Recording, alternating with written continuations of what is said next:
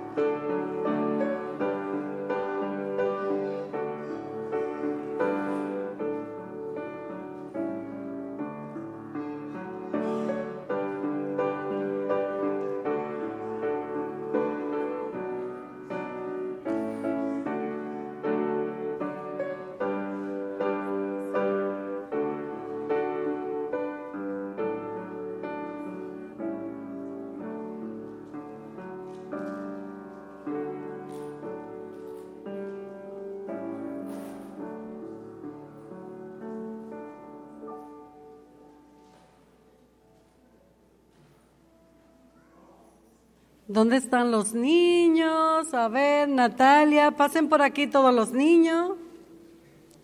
Todavía están recogiendo.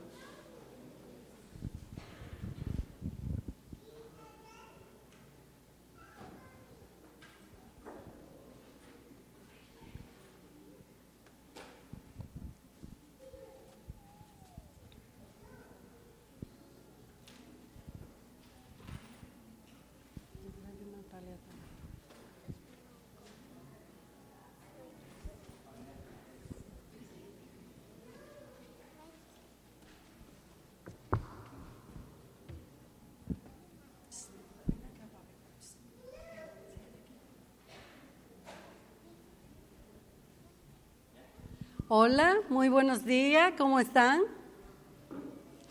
¿Cómo se sienten? Qué bueno. Bueno, pues para hoy yo le traje una historia de un personaje que mucho por toda la humanidad conoce. Jesús. Vamos a hablar del personaje Jesús. ¿Qué ustedes han escuchado de Jesús?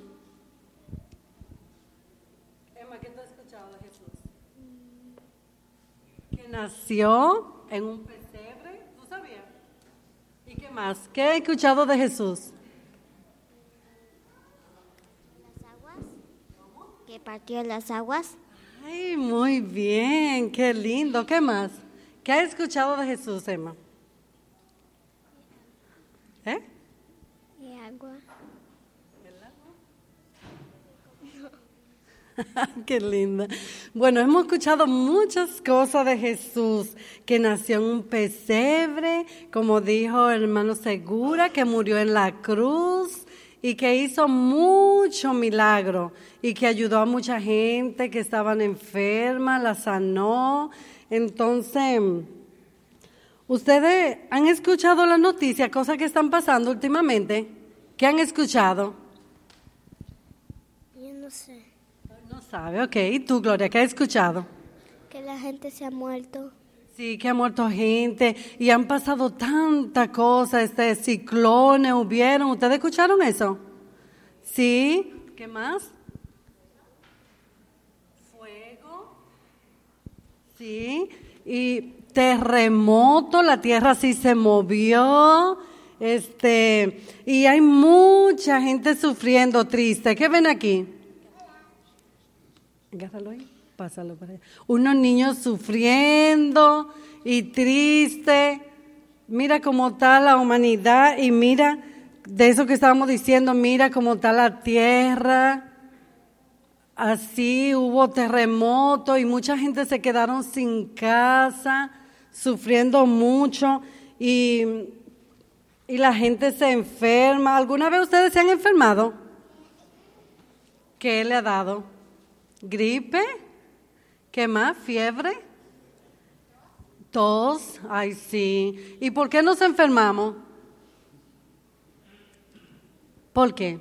Porque comemos bien comida. Ok, nos enfermamos porque a veces no comemos bien la comida, ¿verdad? Y también de la enfermedad también vienen por, por muchas cosas, por el enemigo, que también quiere que nosotros no estemos sanitos, que no estemos bien. Y todas esas cosas pasan porque Jesús dijo que iban a pasar todas esas cosas que iban a venir. ¿Y quién quiere estar sufriendo así, mira, enfermito en la cama, mira? ¿Quién quiere estar así en una cama? ¿Verdad que nadie? No queremos estar tristes, sufriendo, porque es mucho dolor y, y, la gente se muere. ¿Ustedes sabían eso? Es muy triste. Entonces, Jesús ha prometido que va a volver. Mira, ¿quién quiere ir a vivir con Jesús en el cielo? Yo quiero vivir con Jesús en el cielo porque Él está preparando morada para nosotros. Emma, ¿tú quieres vivir con Jesús en el cielo? Qué lindo. ¿Y tú, papi, quieres vivir con Jesús en el cielo? ¿Cómo te llamas?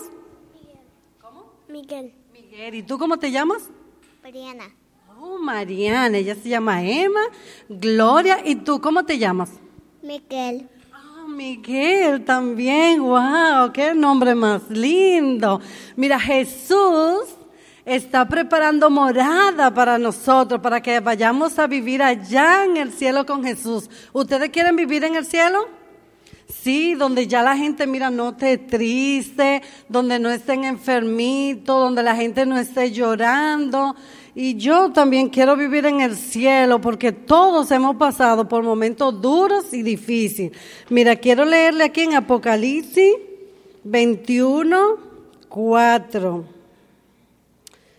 Apocalipsis 21, 4 dice que Dios enjugará toda lágrima de los ojos de ellos. ¿Quiénes son ellos? Nosotros. Y ya no habrá más muerte, ni habrá más dolor, ni más llanto, ni más clamor, porque todas las cosas ya han pasado. Entonces, una promesa linda de que vamos a vivir con Jesús en el cielo, vamos a poder jugar con los animalitos, ya no nos vamos a enfermar, no nos va a dar tos, ni fiebre, ni gripe, nada, porque vamos a vivir con Jesús para siempre. Así que en esta mañana vamos a ver qué aprendieron. ¿Qué aprendieron de la historia? ¿Qué aprendiste, Gloria? A ver. Oh, Emma, ¿qué aprendiste? Jesús. De Jesús. ¿Y tú qué aprendiste? Que vamos a vivir con Jesús en el cielo, donde ya no vamos a estar tristes ni vamos a sufrir más. Así que, ¿tú aprendiste algo de la historia esta mañana? ¿Qué aprendiste? Dime. Que vamos a vivir en el cielo con Jesús. Amén. Qué lindo. ¿Y ustedes quieren vivir en el cielo con Jesús? Sí. Yo también quiero vivir en el cielo con Jesús y con mamá y con papá y con toda la familia. Así que vamos a orar para que ese día pueda llegar y nosotros podamos estar listos y portarnos bien para irnos con Jesús.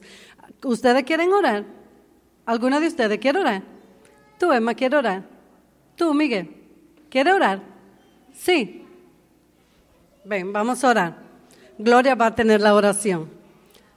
Gloria, vamos a orar. Cierren sus ojitos, vamos a orar. Padre nuestro, lo que estás en los cielos, santificado sea tu nombre. Señor, te damos gracias por todo lo que tú nos has dado y por todo lo que tú nos has hecho. Señor, bendice a ellos que no tienen comida, para que puedan tener una casa donde vivir. En el nombre de Jesús, amén. Amén, gracias Señor. Que Dios les provea a ellos por una casita y porque tengan alimento, por lo que sufren. Qué bendición. Así que vayan tranquilitos con papi y mami, pórtense bien. Y aquí tengo unos dibujos. para que puedan hacerlo. Gracias, Gloria.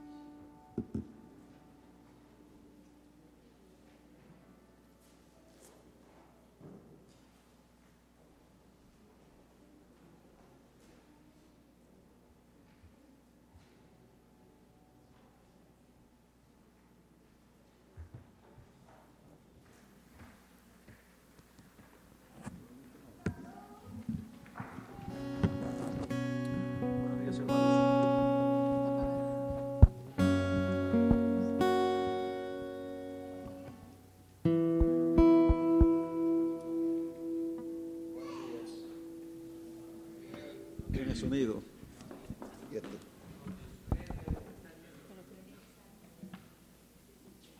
Está prendido, parece. Ahora parece que tiene. Ahora sí. Es que estas cosas no se ven en el campo.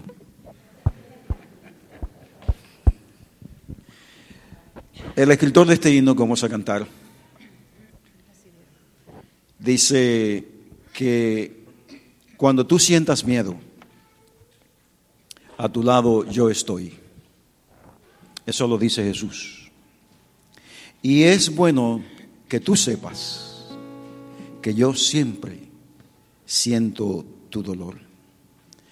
Nunca, nunca te olvides que el mar puedo calmar. No importa cuán tormentosa sea nuestra vida, no importa cuán grandes sean nuestros problemas, Él siempre puede calmar nuestro mar, la tempestad de nuestros problemas. Y aún así ten la certeza que la victoria alcanzarás. Pero el tiempo es necesario. Tenemos que darle tiempo para que puedas crecer. Y después tengo algo nuevo para ti. ¿Qué es eso que Dios tiene nuevo para nosotros? Vamos a contar con esa esperanza.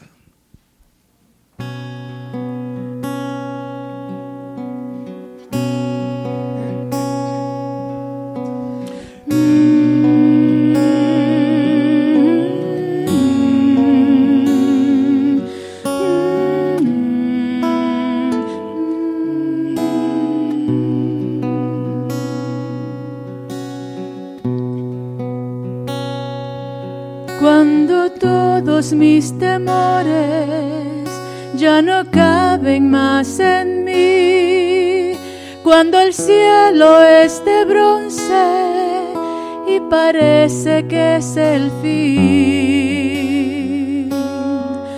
cuando el viento está soplando y el mar no quiere calmar y las horas del reloj se demoran en pasar. Muchas veces no consigo tus planes comprender, mas prefiero confiar sin entender. Yo creo en ti. Yo creo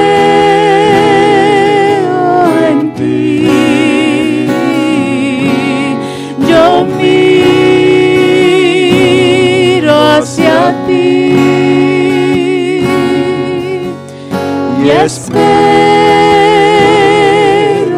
en ti.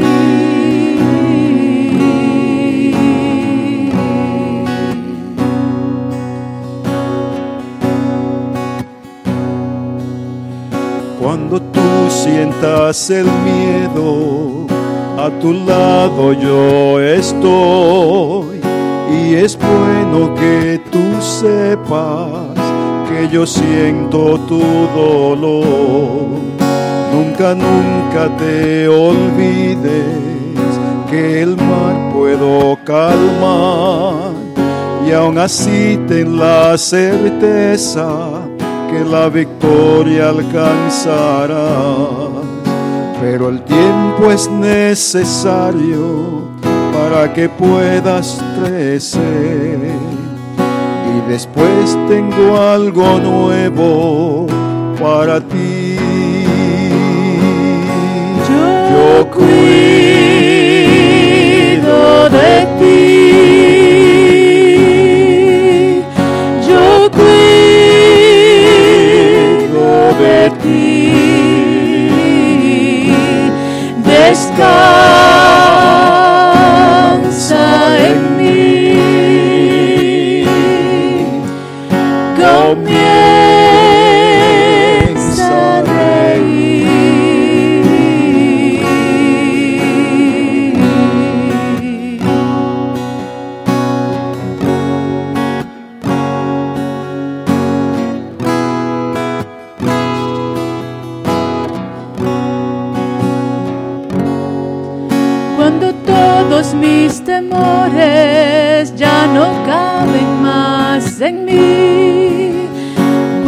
Cielo es de bronce y parece que es el fin. Cuando el viento está soplando y el mar no quiere calmar y las horas del reloj se demoran en pasar. Muchas veces no consigo tus planes comprender, mas prefiero confiar sin entender.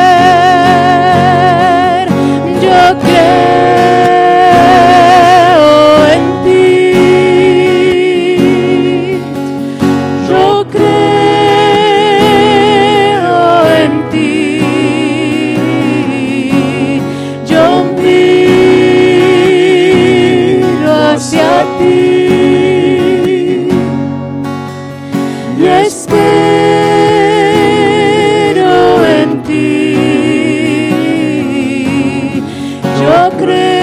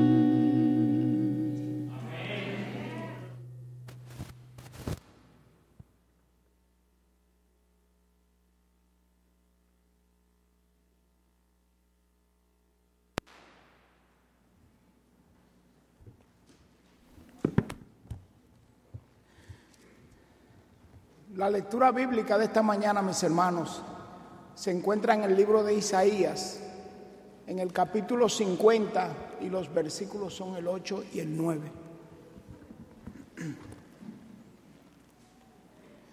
Voy a dar tiempo a que lo consigan. Es bueno oír el sonido de las Biblias.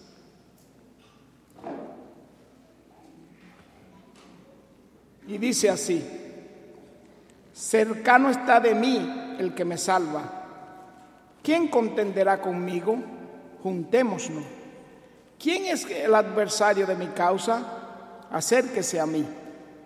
He aquí, Jehová el Señor me ayudará. ¿Quién hay que me condene? He aquí, todos ellos envejecerán como la ropa de vestir, comidos por sus polillas. Esta es la palabra del Señor.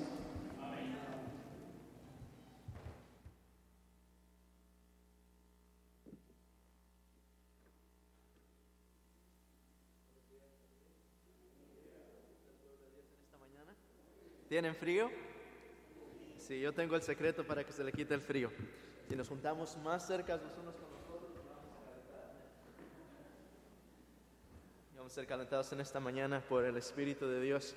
Estoy muy contento de estar aquí con ustedes una vez más. Doy gracias a Dios por el servicio, por los cantos muy lindos, este himno que se acaba de cantar. Y esa en realidad esa es la oración de nuestro corazón, amén. Que nuestro Padre Celestial pueda ayudarnos a confiar en Él. Damos la bienvenida a toda persona que nos está acompañando aquí por primera vez.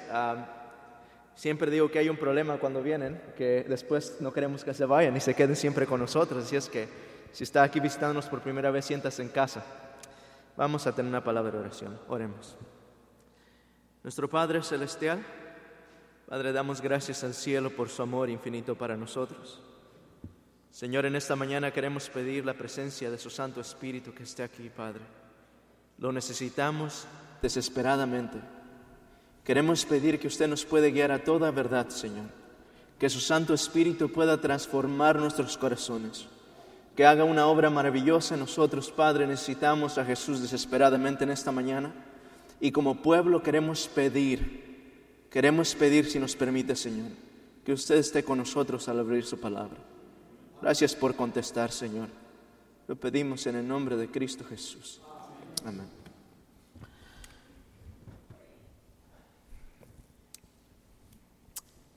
Dios me ha permitido en el pasado estar trabajando con, de diferentes maneras en el Evangelio y una de mis cosas favoritas en estar en el Evangelio es exactamente ah, conocer personas, muchas personas de diferentes lugares. Disculpe.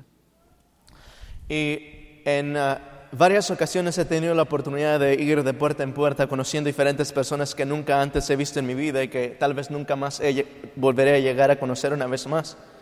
Pero en cierta ocasión han, existido varias personas que han marcado mi vida de una manera que hasta hoy en día me recuerdo.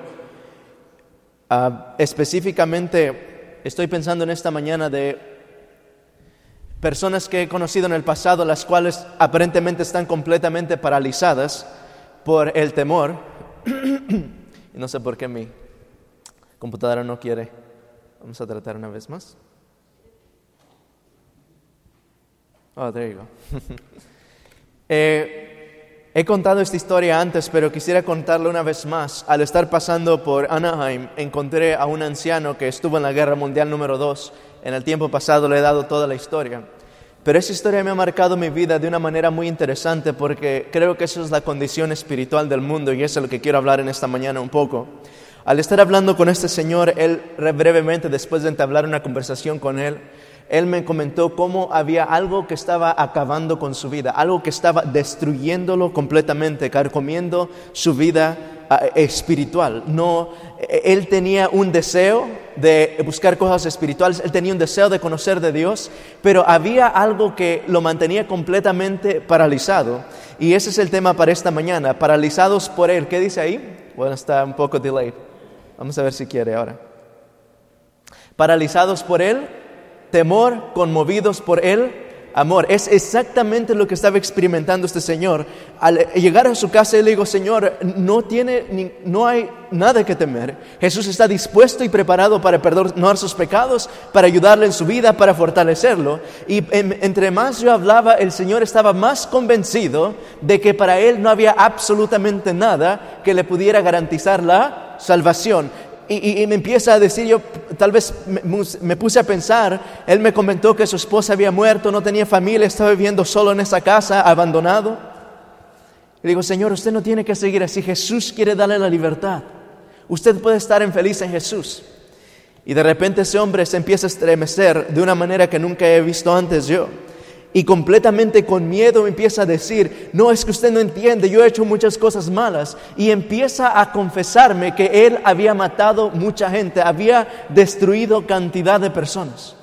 Dice, usted ve, en la guerra mundial número dos, yo estaba, iba en un avión volando y mi posición era esa de dejar caer bombas. Y he destruido familias, niños, abuelos, madres, de todo tipo de clase de gentes. He matado mucha gente, como usted no tiene idea. No estoy acostumbrado usualmente que una persona me diga que ha hecho tan grave cosa. Pero aún para ellas Jesús nos da la salvación, amén. Rápidamente le digo, Señor, no se preocupe, hay un Jesús que está dispuesto a perdonar sus pecados. Él ha pagado su pecado en la cruz del Calvario. Y empezamos a entablar un diálogo para atrás y para adelante y ahí luchando con este Señor, hasta que finalmente Él me dice, mira, sabes, no hay perdón para mí. Dicho sea de paso, el día de ayer yo hice mi último impulso para poder alcanzar a que Dios me llegara a tocar mi vida, a pedir perdón por mis pecados. Y me cuenta este señor que lo que él hizo es, fue a una capilla donde se encontró con un sacerdote y él, al contarle la, la historia al sacerdote, todo lo que había hecho, este mismo inmediatamente después de esto, enfurecido por lo que había hecho, le dijo que no había perdón para sus pecados y lo echó de la capilla. Familia, era una agonía que ese hombre estaba experimentando. Y no sé cuál agonía era más grande. Estábamos luchando los dos. No, por favor, si hay perdón. Dice, no, tú no tienes idea. El hombre que no le quiso perdonar sus pecados estaba un poco ebrio. Y los terminó echando de la capilla. Así es que en la mente de este hombre, él estaba quedando completamente paralizado por el temor de que Dios no había perdonado sus pecados y no importaba nada de lo que yo pudiera decirle, él se había resuelto en su mente que no había perdón para sus pecados. ¿Por qué estoy compartiendo en est- en esto en esta mañana? Estoy compartiendo esto porque aun cuando tenemos un conocimiento de la palabra de Dios, existen muchos gigantes durmiendo. ¿Muchos que dije?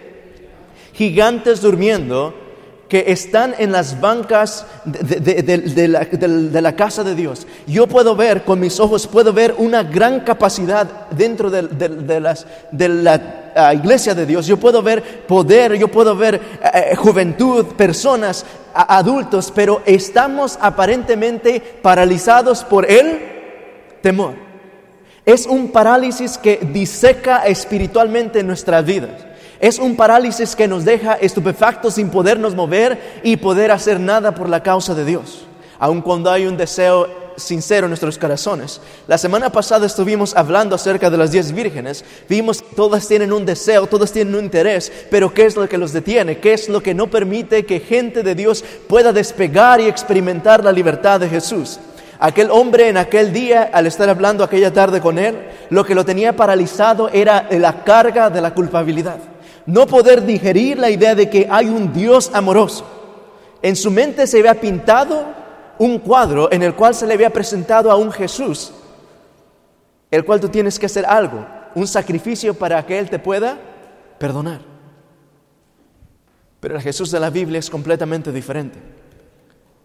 Y Dios quiere en esta mañana ayudarnos por la gracia de Dios a, a no estar paralizados por el amor, ser conmovidos por Él, perdón, paralizados por el temor, ser conmovidos por Él, amor.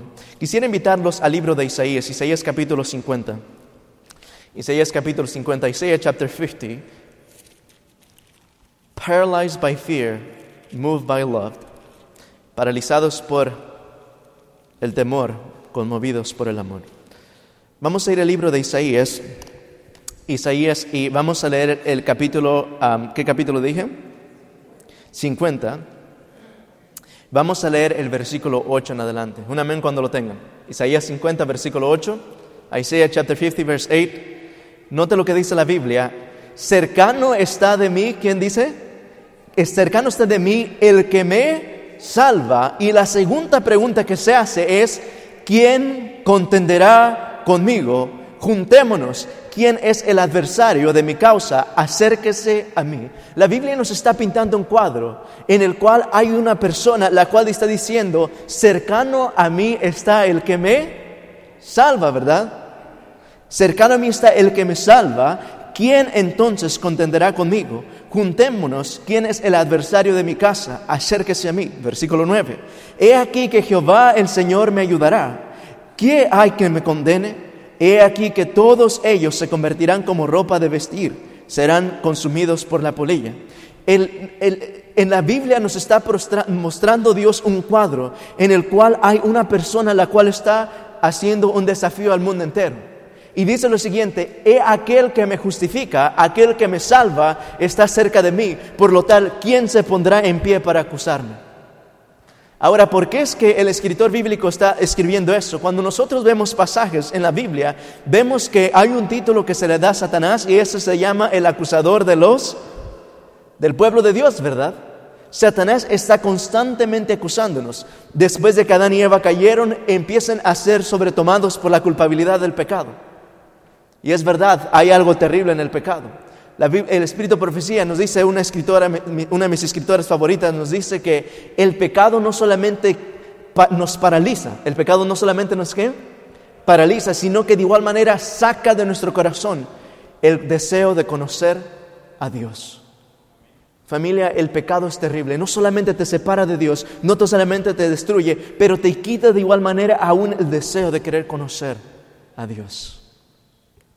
Pero es interesante encontrar versículos como estos, en el cual se presenta alguien que está diciendo, he aquí, cercano está de mí el que me salva, ¿quién contenderá conmigo? Juntémonos, ¿quién es el adver- adversario de mi caus- causa? Acérquese a mí. Por mucho tiempo esta ha sido mi experiencia en mi caminar con Jesús. Y por muchos años, especialmente al crecer, estuve de igual manera paralizado por el temor.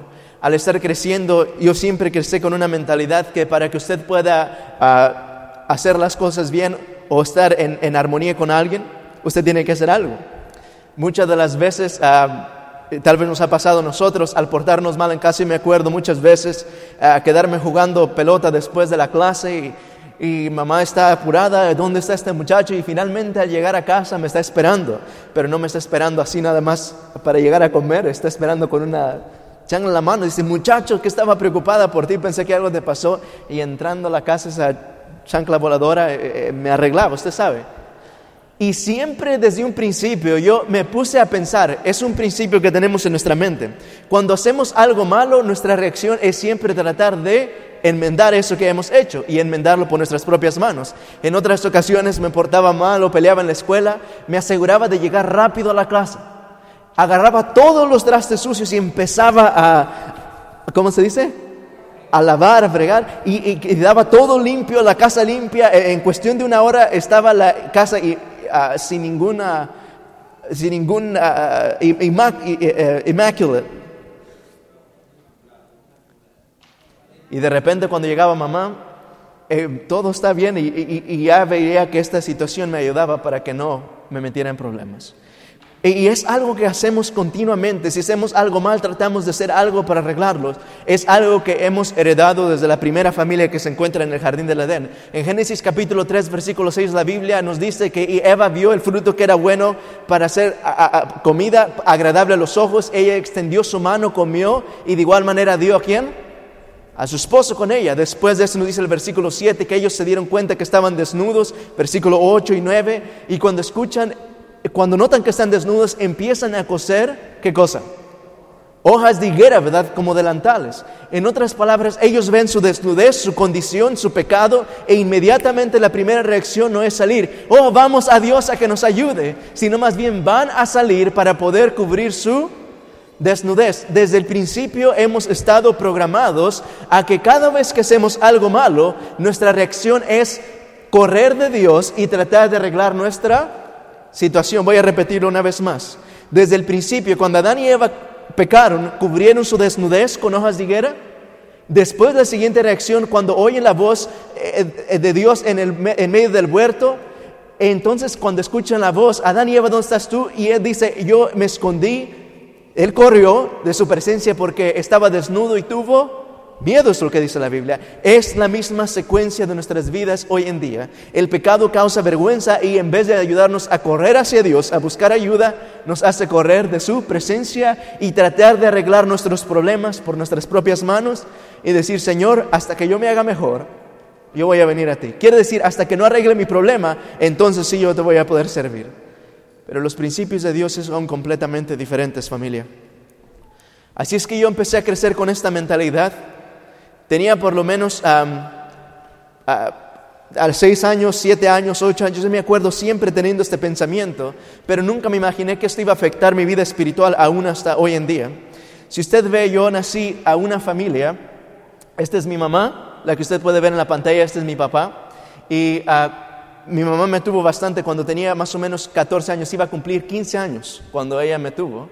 Era bastante pequeña y en realidad no tenía mucho conocimiento en cómo guiar a un niño, especialmente espiritualmente.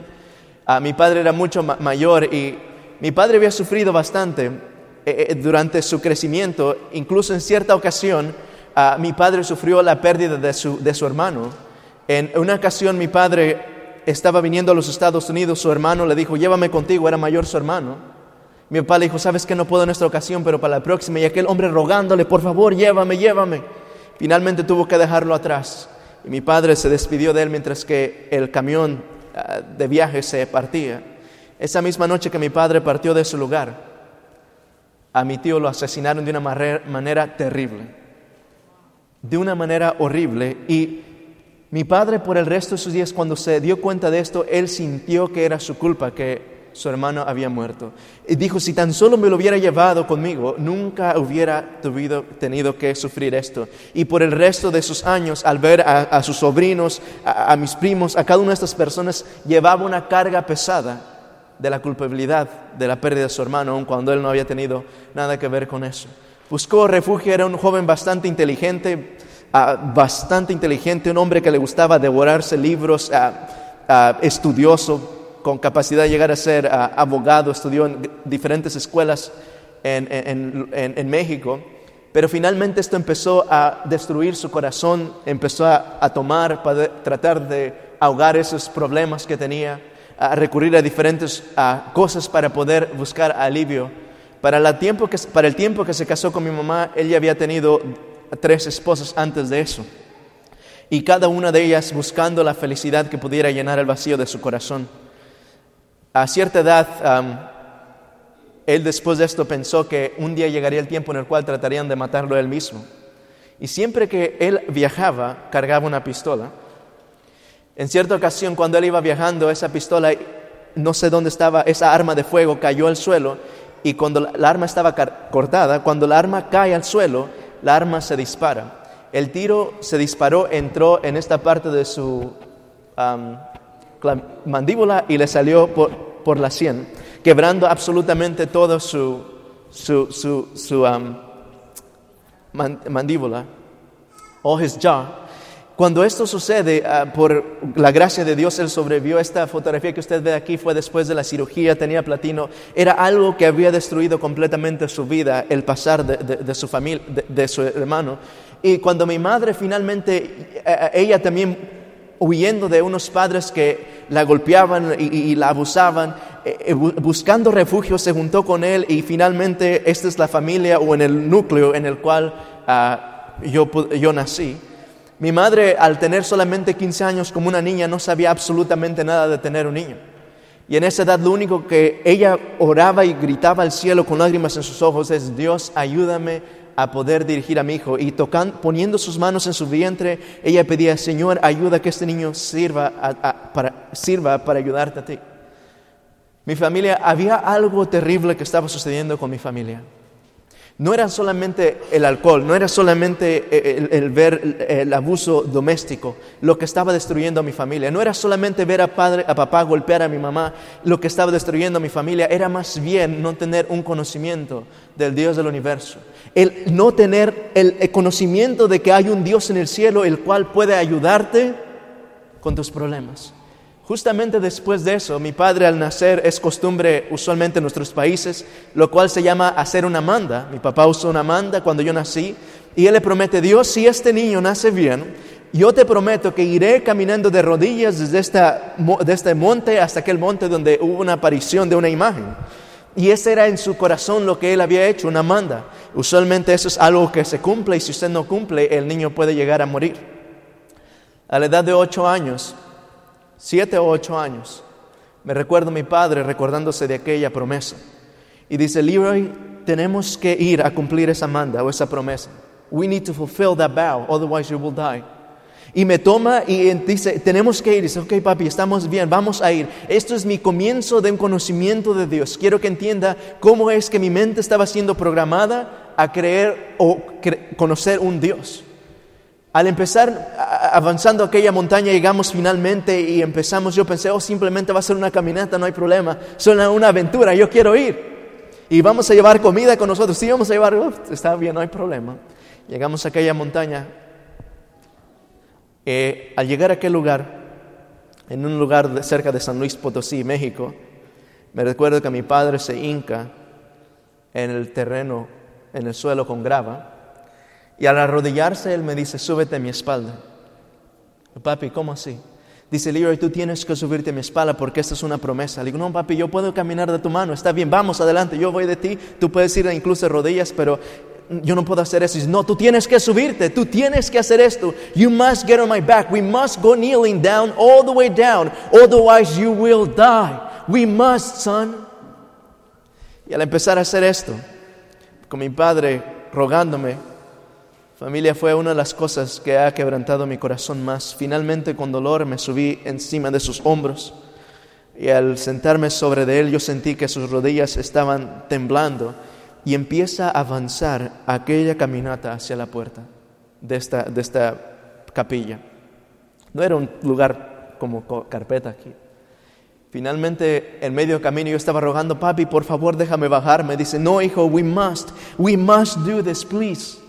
Y decía, papi, por favor, con lágrimas en mis ojos, rogando, dice, no, hijo, tenemos que hacerlo porque si no, tendrás que morir. Familia, a una edad tan tierna empiezan a grabarse cada una de estas cosas en mi mente. Finalmente llegamos a la puerta por la gracia de Dios. Justamente cuando llegamos a la puerta sale eh, el sacerdote y empieza a oficiar una, ceremonia, una, una, misa. Digo, papi, déjame bajarte y, y cuando él termine me subo otra vez. Dice, no, no podemos hacer eso. Tú tienes que quedarte y por largos 30 minutos o 40 minutos, no sé, no se preocupe, no va a predicar tan largo esta tarde. Él me hizo que me quedara detrás, encima de él y, y, agonizantemente, yo con lágrimas en mis ojos, sintiendo que estaba destruyendo o estaba causando dolor aquel hombre que amaba con todo mi corazón. Esta es una foto de mí cuando estaba pequeño. Al estar creciendo, cosas como estas empezaron a grabar en mi mente. Al poder ver que papá maltrataba a mi mamá, mi corazón se llenó de bastante resentimiento, de dolor. Si usted puede ver esta imagen, se ve un niño bastante serio. Es exactamente como usted me podía describir. Y ahí estoy sonriendo. es verdad, es verdad. Yo ahí estoy sonriendo porque era mi cumpleaños el, dolor, el no conocer de Dios, había, el ver sufrimiento, dolor en mi casa, había sacado completamente el gozo en mi vida, a una edad tan corta. Eh, las gentes me hablaban, ahora cómo estás, y no lograba sonreír. Era bastante cohibido, traumado, eh, eh, estar de un lugar para otro. Incluso la vez pasada compartí este mensaje, y yo sé que algunos de ustedes no, no estaban ahí, por eso pensaba compartirlo una vez más. Pero en cierta ocasión eh, me recuerdo que a veces cuando voy a visitar el pueblo en el cual crecí, hace años que no voy para allá, llegué a aquel lugar y a veces me encuentro unas ancianitas, unas lindas madres ahí caminando y, me hablan, dice, ¿y usted quién es? digo, mi, nombre es Leroy Hernández. Dice, se quedan pensando, ah, yo me recuerdo de usted. Yo le cambié los pañales y usted cambió qué cosa? Y eh, usted no me cambió nunca, usted no me conoce. Dice, no, sí y empezar a hablar en las calles con las personas, notaba que una persona me cambiaba el pañal y otra, y, completamente atónico, Señor, ¿cómo es que pasó esto? Dice, bueno, dice, cuando tú eras pequeño, tu papá te llevaba en, bar, en, los bares, y a veces te tenía ahí toda la noche y, en, el día, mientras que él estaba tomando, y dice, y finalmente a veces tú, estaba, eh, necesitabas que alguien te cambiara el pañal, así es que nosotras te cambiábamos, y usted se puede imaginar qué reputación tengo donde yo crecí. yo no quiero ir para allá otra vez. Pero es exactamente en el ambiente en el cual empiezo yo a crecer. Un ambiente como usted se puede imaginar en su mente. Ah, este pensamiento de para poder hacer feliz a Dios tiene que sufrir. Ah, esto es más o menos, no soy yo el que estoy ahí, pero es exactamente lo que yo crecí haciendo varios años. E incluso en mi deseo de buscar un alivio, siempre decía, Dios, yo quiero buscar ayuda yo quiero que todo este sufrimiento pare, yo quiero ayudar a papá a que esté mejor. Y a lo que yo pude acudir un día me resolví a empezar a conocer las doctrinas, a empezar a conocer de Dios. Nunca antes había tocado una Biblia yo y empiezo, notaba que en el lugar donde se conoce Dios era dentro de la iglesia. Así es que empecé a ir a la iglesia ah, católica y, me recuerdo en varias ocasiones tener seis, siete años, entrar al templo con una veladora, con todo mi corazón y entrar, pero después de entrar ahí sentía como que me tomaba un miedo. A veces iba solo no había nadie en ese templo, solamente los cirios prendidos. Y entrando hasta el frente, arrodillado delante de Dios, decía, Señor, yo quiero conocerte, pero no sé por qué tengo miedo. Había algo que me estaba completamente acomplejando, siempre en busca de cómo estar en armonía con Dios, paralizado por el temor. Este fue mi caminar espiritual. Después de un tiempo, me decidí que yo un día quería llegar a ser un sacerdote, dije, Señor, yo quiero hacer lo posible para poder servir a Dios. Y usted puede ver, este es, eh, yo eh, me revolví bastante dentro de la iglesia, me sé todo tipo de rezo usted que quiera, que se imagine, y aún más de eso. Al estar creciendo, creciendo siempre tuve ese deseo de conocer a Dios. Me acuerdo arrodillado pedirle, Señor, yo quiero conocer más de ti, y me ponía a rezar a veces por una hora, dos horas con el rosario y tratando de buscar cómo tener una relación con Dios sin nunca poder escuchar su voz. Al seguir creciendo llegué, llegó el tiempo en el cual papá enfermó. Si usted ve, mi padre, aun cuando tomaba, era el mejor padre que Dios me pudo dar en esta tierra. Y es por la razón por la cual hoy en día puedo tener una clara figura de, de Dios, gracias al ejemplo de mi padre. Una linda persona. Cuando tomaba parecía una bestia, pero cuando él estaba sobrio, era lo mejor que podía pasarnos. Y mi lindo padre, a la edad de 10 años, todo estaba mejorando, estaba cambiando nuestra familia, pero finalmente algo vino a azotar otra vez nuestra familia. Él enfermó de eh, una enfermedad, un engendro que se llama cáncer. En aquel tiempo yo no sabía ni qué era cáncer. Cáncer, yo, ¿qué es esto? No, no sabíamos. Y los doctores rápidamente dijeron, familia, prepárese para la peor pesadilla de su vida. Y eso exactamente fue lo que fue. Viajaron por todo lugar en México, médicos, doctores, cirujanos, en todos lados, todo tipo de medicina, buscando la manera en cómo sanar a papá. Y parecía que como él, su salud estaba empeorando de igual manera, nuestras esperanzas y nuestro gozo estaba empeorando de igual manera. Al pasar los días, alguien se dijo, ¿saben qué? Quiero ayudarles. Hay unos doctores más especializados que pueden ayudar. Y de verdad, empezamos a vender casas y, propiedades para poder buscar la manera en cómo ayudar a papá.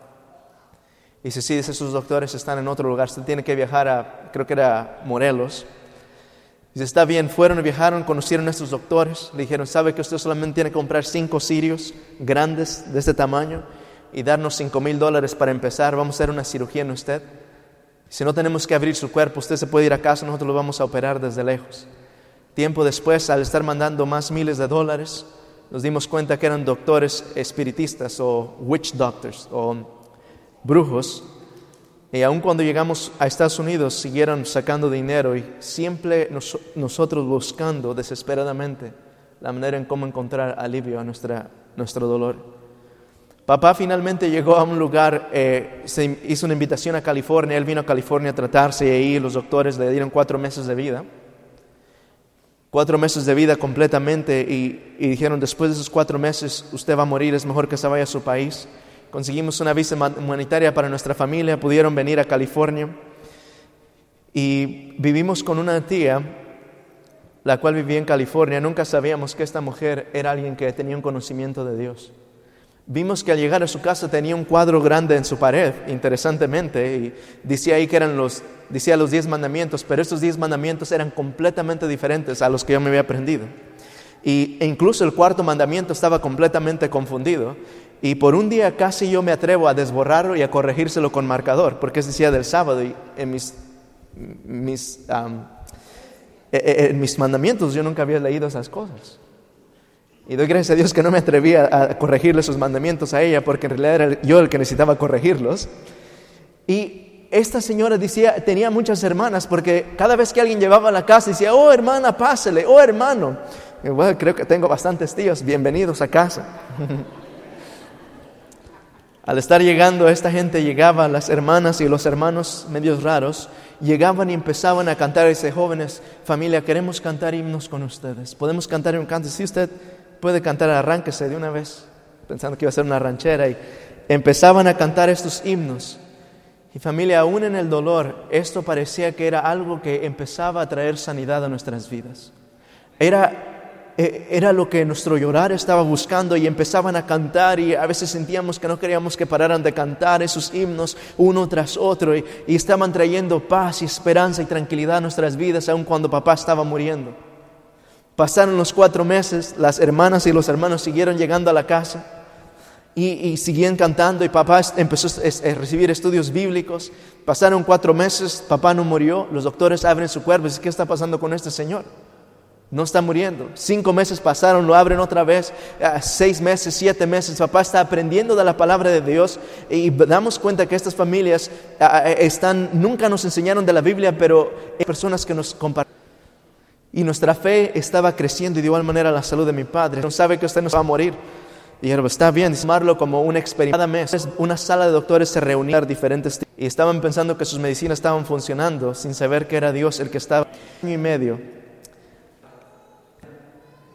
En aquel día él pudo entregar su vida a Jesús. Nunca pudo ir a la iglesia, pero finalmente él entregó su vida a Jesús. Pensar en el Señor fue la mayor bendición que pudimos. A aquel tiempo mi padre era lo máximo que fuimos a la iglesia, una iglesia que estaba eh, donde asistía mi tía y mis primas, y al llegar a esta iglesia hicieron una encuesta a la sociedad de jóvenes. Y este, este ejercicio era que íbamos a poner en prioridad cada una de las prioridades de nuestras vidas. Así es que pusieron número uno, número dos, número tres, y usted tenía que escribir cuál era lo más importante en su vida eh, en esa orden. Y yo empiezo esa hoja, esto está fácil, y empiezo a escribir. Número uno, papá y mamá. Y número dos, mis hermanos. Número tres, creo que nuestra casa. Y le pongo, y como el número cuatro o cinco me recuerdo finalmente de Dios. Quiere decir que mi familia o mi padre tenía un lugar más alto que aún el que Dios debería tener en mi vida.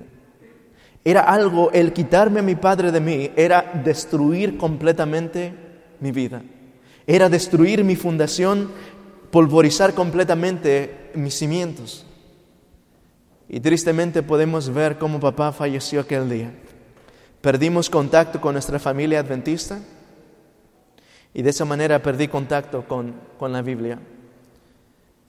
Antes de eso yo me recuerdo, antes de partir, que había una señora que venía a nuestra casa y ella nos ha hablado de la promesa de Jesús. Cristo Jesús viene, como he estado compartiendo con ustedes estas semanas pasadas. Jesús viene, Apocalipsis, eh, el libro de Daniel. Jesús viene pronto y estas esperanzas parecían, yo quería que fuera ese mismo día. En varias ocasiones le dije que quería que me bautizara ese mismo día y la señora se rehusó. Yo estaba llenando la, uh, tina de la bañera, bath, bathtub, para que me bautizara ahí. Dijo, hijo, tenemos que ir al pastor. Estaba emocionado. Pero al perder contacto con esta familia, hubo algo más que Satanás tenía preparado para destruirme. Después de pasar por esa crisis, mi mamá cayó en una depresión terrible, perdió su trabajo. El sentir que papá lo había perdido quedó, dejó un vacío grande en su corazón y cayó en una terrible, agonizante depresión. Ella no quería hacer nada, no tenía esfuerzos para, para trabajar, perdió su trabajo, perdió todo. En poco tiempo, familia, tuvimos que quedarnos sin un lugar donde vivir, sin casa y tuve que vivir en las calles como un homeless por no sé si tres o cuatro semanas, tal vez un periodo más largo. Y durante este tiempo, este tiempo mi hermano estaba bastante pequeño, tenía 14 años, no había nadie que me ayudara, viviendo en las calles solamente. A, a, a mi mamá estaba ahí, pero aparentemente parecía que la habíamos perdido, porque más niños que estaban sufriendo de igual manera.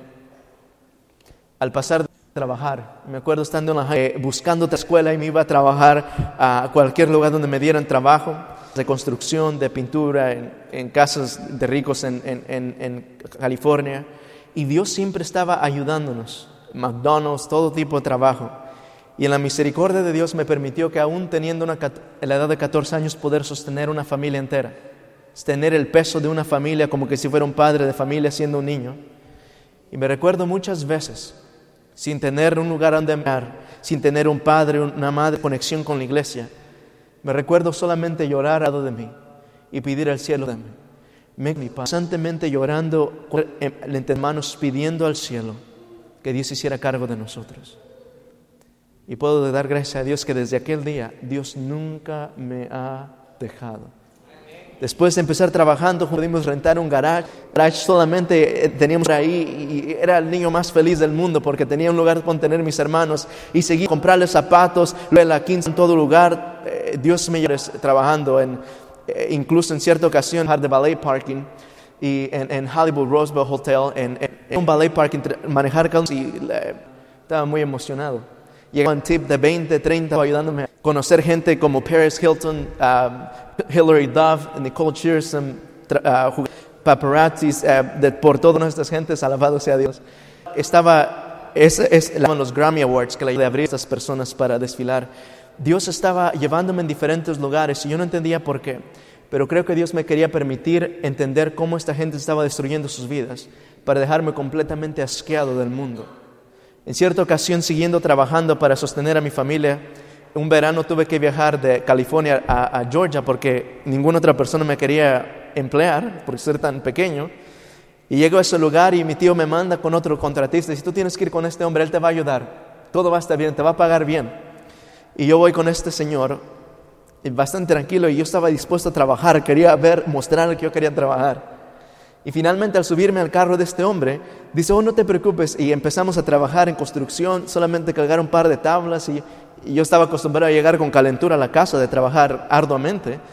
Y finalmente esto dice, no, no tienes que hacer nada. Y me pagaba bastante bien. Dice, yo no entiendo esto. Y me llevaba a comer. Dice, no, tú tranquilo, siéntate aquí. Era una maravilla. Pero de vez en cuando teníamos que ir a hacer viajes y nos parábamos a la par del freeway y otro carro se parqueaba detrás de nosotros. Él hacía una entrega de una bolsita y así y, consecutivamente iba distribuyendo. Y me di cuenta que finalmente yo estaba trabajando con un narcotraficante o un traficante de drogas y me estaba usando simplemente para cubrir la situación. Familias, Dios me ha cubrido de estar en medio de balaceras. Una vez se desató una balacera y yo estaba en medio y no sabía qué hacer. Dios ha sido misericordioso. Una y otra vez me ha cubierto en su misericordia. finalmente regresé a California a ayudar a mi familia una vez más y iba mejorando después de un garage, después una casa más grande y luego una casa un poquito más grande, pagar renta y sentía que mi familia era, estaba, Dios estaba ayudando de una manera grande. Pero la gran bendición llegó cuando por finalmente un día me atreví a regresar a aquella iglesia a la cual yo me recordaba haber ido un par de veces. Cuando yo regresé, llegué a esa iglesia, me acuerdo la primera vez llegué por la calle y entrando por la puerta eh, en el atrio de atrás, hubo algo, quedé completamente paralizado. ¿Por qué dijimos al principio? Por el temor. Al entrar en aquella iglesia me recuerdo estar queriendo entrar y finalmente hubo un miedo que me sobretomó. Y salí corriendo, llorando como un niño de ese lugar. No pude entrar. Y otro sábado intenté, Señor, yo sé que es el día sábado, es el día del Señor. Era lo único que me recordaba. Y me recuerdo que entonces llegaba a casa y reunía a mi hermanito, mi hermano, los juntaba en una esquina de la casa. Empecé en el garage a reunirlos y ahí hacíamos, yo estaba teniendo el culto, sábado, y me dio otra vez ánimo de regresar a la iglesia y llegaba y entraba un poquito más cerca, pero salía llorando otra vez. Hasta que finalmente un día logré entrar por una puerta de, de un pasillo. Teníamos dos edificios, uno que estaba en construcción, el otro que estaba terminado. Y entro por detrás con los jóvenes y me siento en la parte de atrás. Después de que nadie me sienta ahí atrás, me quedo callado. Y me recuerdo llorando porque estaban hablando, no sé si del diezmo, no sé qué, pero estaba conmovido. Y me voy a casa y enseño a todos mis hermanos. La próxima semana traigo a mi hermano y empezamos a entrar y, empiezo a traer uno y luego al otro mi hermanito y me sentaba atrás. Y estaba creciendo con el Señor. Jesús estaba trabajando en mi corazón. En cierta ocasión, me recuerdo que nadie se daba cuenta hasta que algo empezó a pasar. Yo vi que estos hermanos y hermanas Iban a la iglesia, iban bien vestidos, traían una corbata, traían ropa. Digo, wow, se ven bien guapos, yo quiero venir así también. y me recuerdo después, entre la semana, fui a la tienda, Goodwill, Thrift Store, y me compré una corbata, porque ellos traían corbata. Así es que compré una, traía mi camisa, jeans, tenis, y el próximo sábado llego a la iglesia con, con corbata. ¿Dónde me la colgué? Vaya usted a saber. Pero yo traía una corbata y con camisa corta y, jeans y tenis. Corbata de todos colores porque la encontré en el Goodwill. Y luego al pasar más días vi que no iba muy bien y vi que era una, llevaba esta corbata, va con camisa. Entonces consigo una camisa, tenis, jeans y camisa y ya me estoy viendo mejor, pero yo nunca había tenido una corbata. Así es que empiezo a agarrar esa corbata y empiezo, tuvo un nudo acá arriba y le colgaba y creo que ya está bien, ya quedó. Hasta que finalmente, por la gracia de Dios, alguien se dio cuenta que yo estaba llegando a esa iglesia. Alguien se notó y tal vez era por la manera en cómo yo llegaba. Y me acuerdo de entrar por aquella puerta, hubo una joven que se acercó a mí. Dice, muchacho, hasta para acá, te voy a arreglar tu corbata. Y aquella joven se acercó a mí y pudo arreglar mi corbata y me ayudó a enmendar mi vida y mi caminar con Jesús. Y doy gracias a Dios por mi hermana Mary López, que fue la que me ayudó a arreglar mi corbata y, y me ayudó a caminar con Dios. Esta joven que está aquí sentada, calladita, ella fue la que me ayudó a llegar a los pies de Jesús. Y seguí caminando con Jesús, me ayudó a estudiar varias veces el libro El deseo de todas las gentes en su carrito y, abría la palabra de Dios, libro, y tú tienes que leer esto, tú tienes que conocer a Jesús. Y así es como empezó mi caminar con Cristo Jesús. Y por la gracia de Dios, Dios me ayudó a regresar a casa, a dar estudios bíblicos a mi hermano, a mi hermanita, a mi mamá. Y finalmente un día, por la gracia de Dios, todos se bautizaron y logramos traerlos a las aguas del bautismo por su misericordia y su amor. Mis hermanos, Satanás no había terminado conmigo. Durante ese tiempo, tal vez se recordó de la promesa que yo quería hacer de serme un sacerdote y empecé a involucrarme en todo tipo de, servicios, sacar las mejores notas en la escuela, estudiar después de la escuela. Y un día me apunté para un servicio, para un programa académico en una universidad que se llama USC, una de las universidades más grandes en, en California. Y al enrolarme en este programa, yo me recuerdo, y no sabía qué era, pero era un programa gratis en la universidad. Y me apunté exactamente ah, ahí. Y final de un tiempo de terminar de este curso en ah, diseño gráfico y video y page making y todo eso, ah, después de sacar ese certificado, me llamaron y me dijeron, Libre, queremos tomarte como el alumno del año. ¿Podemos hacer eso? Digo, ¿qué tengo que hacer? Y si solamente tienes que dar un discurso por cinco, mes, cinco minutos, yo pensé, oh, me están dejando leer la Biblia, la lectura bíblica, yo creo que esto va a estar fácil. Y hermano, estoy enamorándome con Jesús, estoy caminando con Él y, me, empiezan a, eh, eh, a, la misma vez otras entidades me están llamando a que sirva con, con, sacerdotes y todo este tipo de cosas. Pero este programa específicamente me llama, dice, queremos que tú vengas esta fecha y me dan la fecha finalmente en la cual quieren que venga, yo no tenía idea en lo que me estaba metiendo. Dios estaba ayudándome después de estar en otros eh, trabajos. Dios me permitió trabajar en una compañía más grande, ganaba mucho más dinero que correr una compañía, una rama de una compañía grande. Yo era el encargado de todo eso. Dios estaba obrando de una manera milagrosa. Tenía gente más, mucho más mayor ah, bajo de mi responsabilidad, solamente 18 años, y Dios estaba obrando. Pero finalmente cuando llegué a aquel lugar donde iban a dar ese reconocimiento, me doy cuenta que este es el programa. Usted no logra leerlo, pero esto fue en septiembre del 2007. Y este es ah, uno del cardenal ah, Roger Mahoney, cardenal de la arquidiócesis de Los Ángeles. Y esa es una de las personas que estaba dando la bienvenida a ese lugar.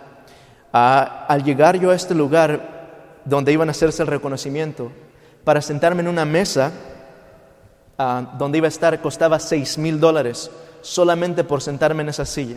Seis mil dólares. Estaba rodeado de, de, gentes, directores de entidades, de Hospital General, abogados, ah, directores de Banco de América, de todo tipo de personas, pero estaba saturado también por líderes ah, religiosos de la Iglesia Católica.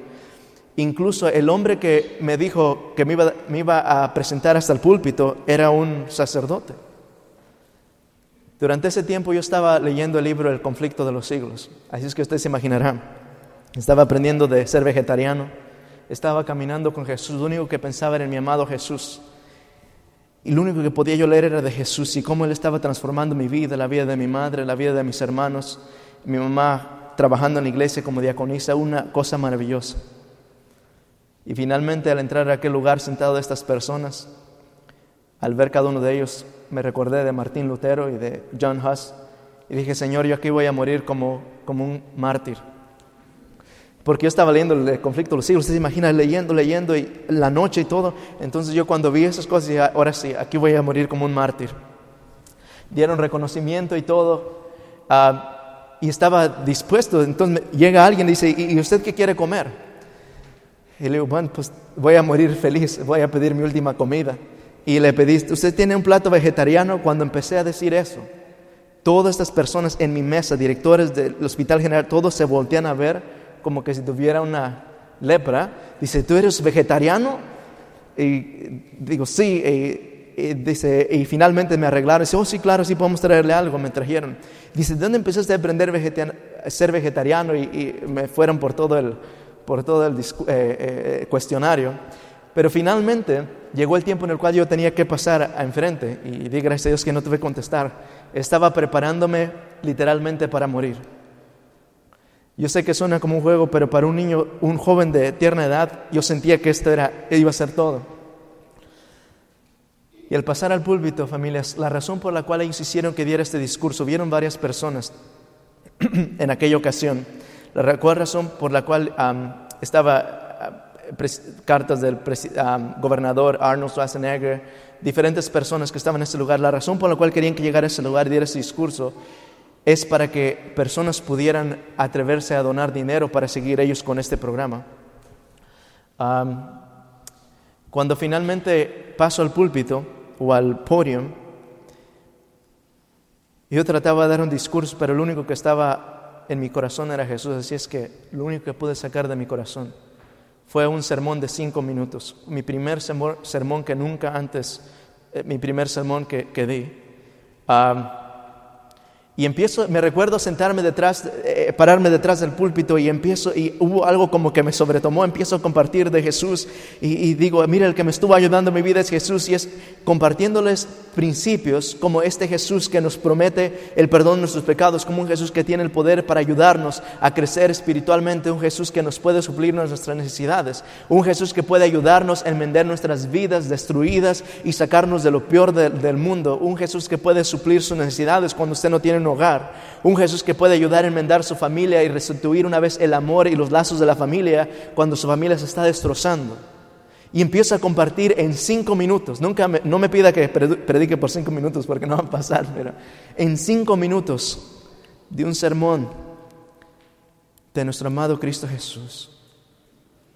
Y familia, al poder terminar ese discurso, yo levanto mis ojos y al levantar mis ojos quedé completamente sorprendido por lo que logré ver.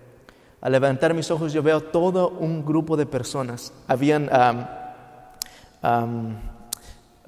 sacerdotes, habían monjas, habían líderes de instituciones religiosas, habían líderes de instituciones médicas, completamente con lágrimas, limpiando y llorando y, conmovidas. Ahora, no hay nada especial en, en, que yo haya predicado eso, simplemente el poder estaba en la palabra de Dios. Y poder ver que corazones estaban siendo movidos por el poder de Jesús, poder ver que corazones duros como los, sacerdotes y cada una de estas personas jesuitas que estaban ahí, poder ver cómo estaban siendo conmovidos por el poder y el amor de Jesús. Al levantar mis ojos detrás de ese púlpito dije, Señor, si esta predicación, de esta palabra tiene el poder para hacer esto, yo quiero hacer eso por el resto de mi vida. Y desde ese día hasta hoy es la razón por la cual usted me tiene detrás del púlpito y la razón por la cual yo predico como que si fuera el último día que voy a predicar en mi vida, porque este Jesús tiene el poder de transformar vidas. Después de eso salieron los programas de televisión. Eh, detrás de la después de las lágrimas o toda esta alguien pudo decir mil dólares y allá en otro lugar se dos mil dólares, cuatro mil dólares, veinte mil dólares, cuarenta mil dólares y miles y miles de dólares empezaron a donar para esa institución. Al final llegaron a cabo su propósito, pero, pero por gracia de Dios se sembró la semilla en sus corazones. Ah, y yo sé que Dios, este Jesús es el que tiene el poder para conmover a uno de los más duros. Canales de televisión me entrevistaron, querían darme trabajo y todo eso, pero yo he puesto mi vista en algo mejor, en Cristo Jesús. Revistas aquí, esta es una carta del eh, gobernador en aquel tiempo, Arnold Schwarzenegger, dedicada a mí, otras cartas del Congreso, ah, de ah, LA County, todas esas cosas, becas de escuela y todo eso no puedo cambiar en mi corazón el deseo de servir a mi amado Cristo Jesús. Paralizado por el temor, conmovido por el amor de Jesús. Aquel día este mensaje de Cristo Jesús conmovió mi vida completamente y tiempo después me ayudó a tomar la decisión de ir a estudiar, servirle a Él. Y dirigir a mi familia, a mis hermanos. Cada uno de ellos están sirviendo al Señor. Quisiera compartir esta cita de Espíritu Profecía, si se deja.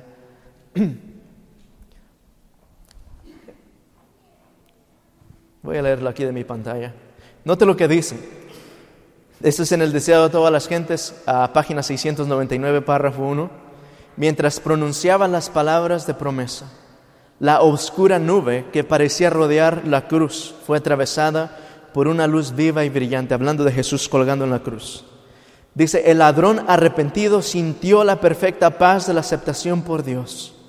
En su humillación Cristo fue, ¿qué dice ahí? Glorificado. En su humillación Cristo fue glorificado. El que ante otros ojos parecía vencido era el vencedor. Fue reconocido como expiador del pecado. Los, los hombres pueden ejercer sobre su poder sobre su cuerpo humano. Note lo que sigue diciendo. Los hombres pueden ejercer un poder sobre su cuerpo humano, pueden herir sus santas sienes con la corona de espinas, pueden despojarle de su vestidura y disputársela en el reparto, pero no pueden, ¿qué dice ahí? Quitarle su poder de perdonar pecados. Absolutamente. Pueden ponerle una corona de espinas en su sien, pueden quitarle su ropa, pueden dejarlo desnudo, pero nada ni nadie puede quitarle el privilegio a Jesús de perdonar pecados. Paralizados por el temor paralizados por el temor del pecado, en aquel día yo me di cuenta finalmente que para estar en bien con mi amado Jesús no necesitaba que hacer una larga, trayectoria, no necesitaba inflict, poner inflict pain upon my body, no necesitaba azotarme con el dolor para poder recibir el pecado. Había uno que había pagado por mis pecados.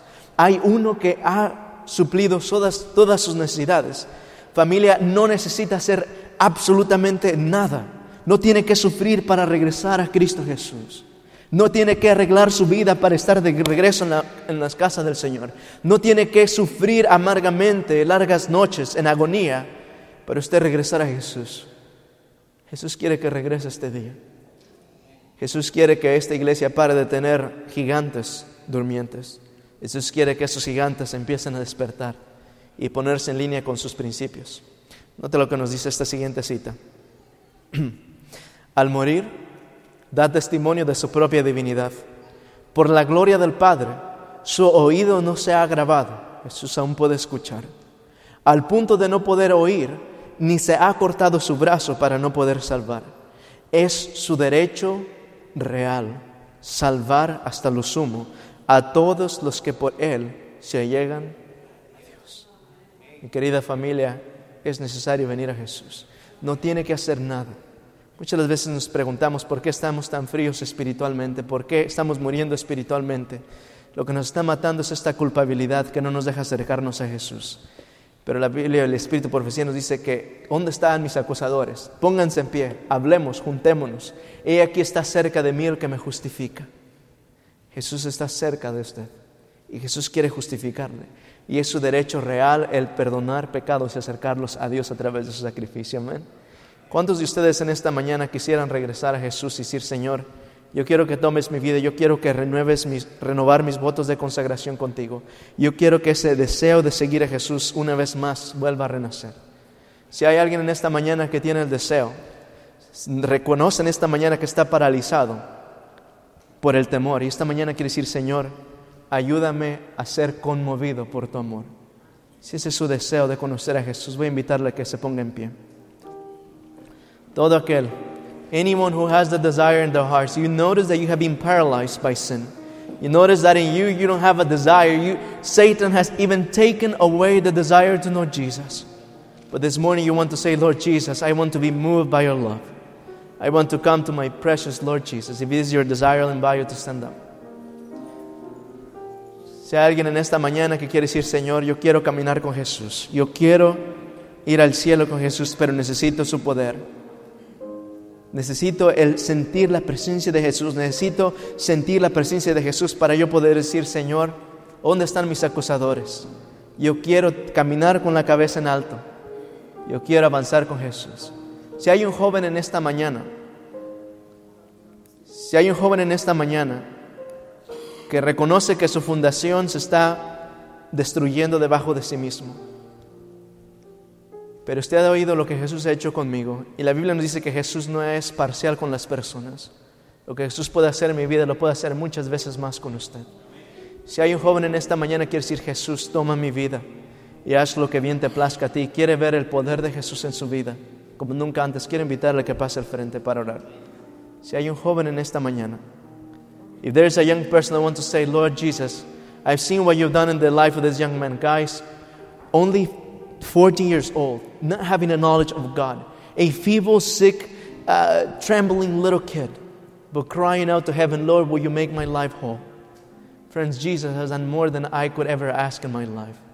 If there's any of you that want to say, Lord, I want you to touch my life, I want to stop being a sleeping giant, I want to be revived by the power of Jesus, I will invite you to come to the front and pray with me. Don't be ashamed, come to the front. If you feel Jesus is calling you, He has great plans for your life. Friends, you have no idea what Jesus is willing to do. Praise the Lord, sister. Alabado sea Dios, mi hermana. Si hay algún joven que quiere decir, Señor, simplemente quiero recibir tu bendición. No estoy llamando a un bautismo, bautizo, estoy llamando a pedir la ayuda de Dios que haga con usted su, su poder. Si hay algún joven que quiere venir, amén, amén. Un joven quiere decir, Señor, toma mi vida. Yo quiero entregar todo lo que tengo a Jesús. Amén, gloria a Dios. Si hay algún joven que quiere decir, Padre Celestial, si tú pudiste hacer en realidad esto con este joven, si tú pudiste ayudarle a ganar a toda su familia para el reino de los cielos, ciertamente puede hacer lo mismo conmigo. Si hay un joven en esta mañana que quiere pedir la ayuda del Señor, voy a pedirle que pase al frente para que Dios siga guiando sus pies. Amén, gloria a Dios. Jóvenes, esto que estoy compartiendo en esta mañana no son teorías. Esto que estoy compartiendo no es algo que me enseñaron en el, seminario. No es algo que yo leí en un lindo libro. Es algo que Dios ha estado escribiendo en mi corazón y es mi experiencia de mi vida. Completamente homeless, sin nada que vivir, sin ningún cinco en la bolsa, sin tener familiar ni nadie que me levantara, con gente que me había defraudado, mi Jesús me levantó. Y Jesús puede hacer lo mismo para tu vida. Si hay algún más joven que quiere entregar su vida a Jesús, y Señor, yo quiero caminar con Jesús, quiero sentir la presencia de Jesús. Friends, this is not a theory, this is reality. Giving your life to Jesus, there's nothing like it. If it will be otherwise, I wouldn't be here standing before you. But this Jesus is as real as real can be.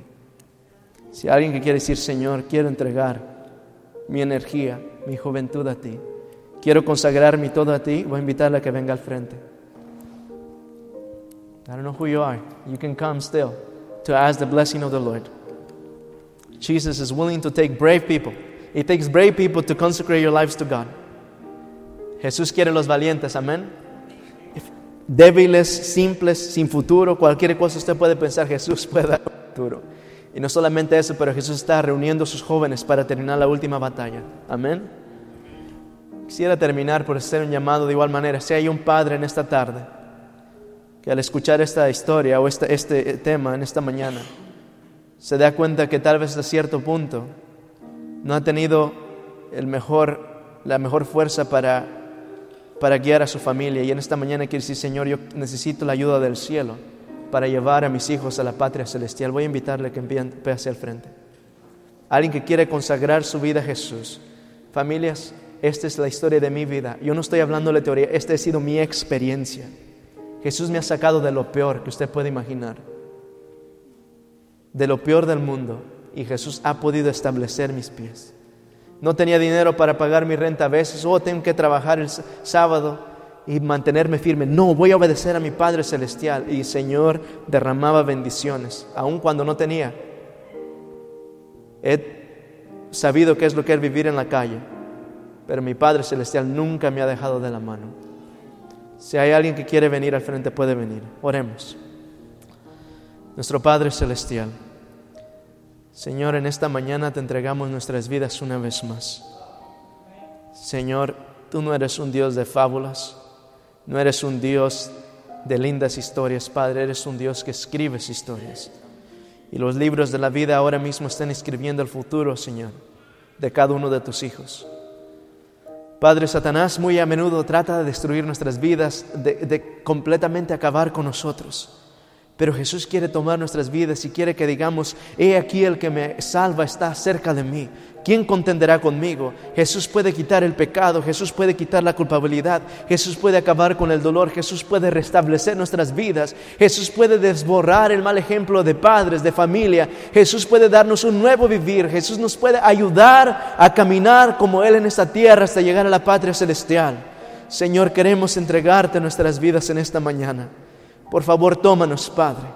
Todos somos como niños huérfanos en esta tierra deseando y buscando desesperadamente la bendición de nuestro Padre Celestial. Padre, guíanos, Señor. Bendice a tus jóvenes que han venido aquí al frente, Señor.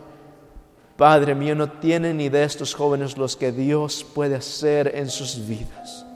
Y quiero pedirte que tú hagas eso, Padre. Bendice a cada una de las personas que han venido. Bendice a los padres que necesitan sabiduría del cielo. Bendice a las familias que están pasando por momentos difíciles. Bendice a las madres que están sufriendo por sus hijos. Bendice a tu pueblo, Señor. Bendice a Maranata. Y ayúdanos, Señor, a ser gigantes que están despertando hoy en día. Te agradecemos y suplicamos esta bendición. En el nombre de Cristo Jesús.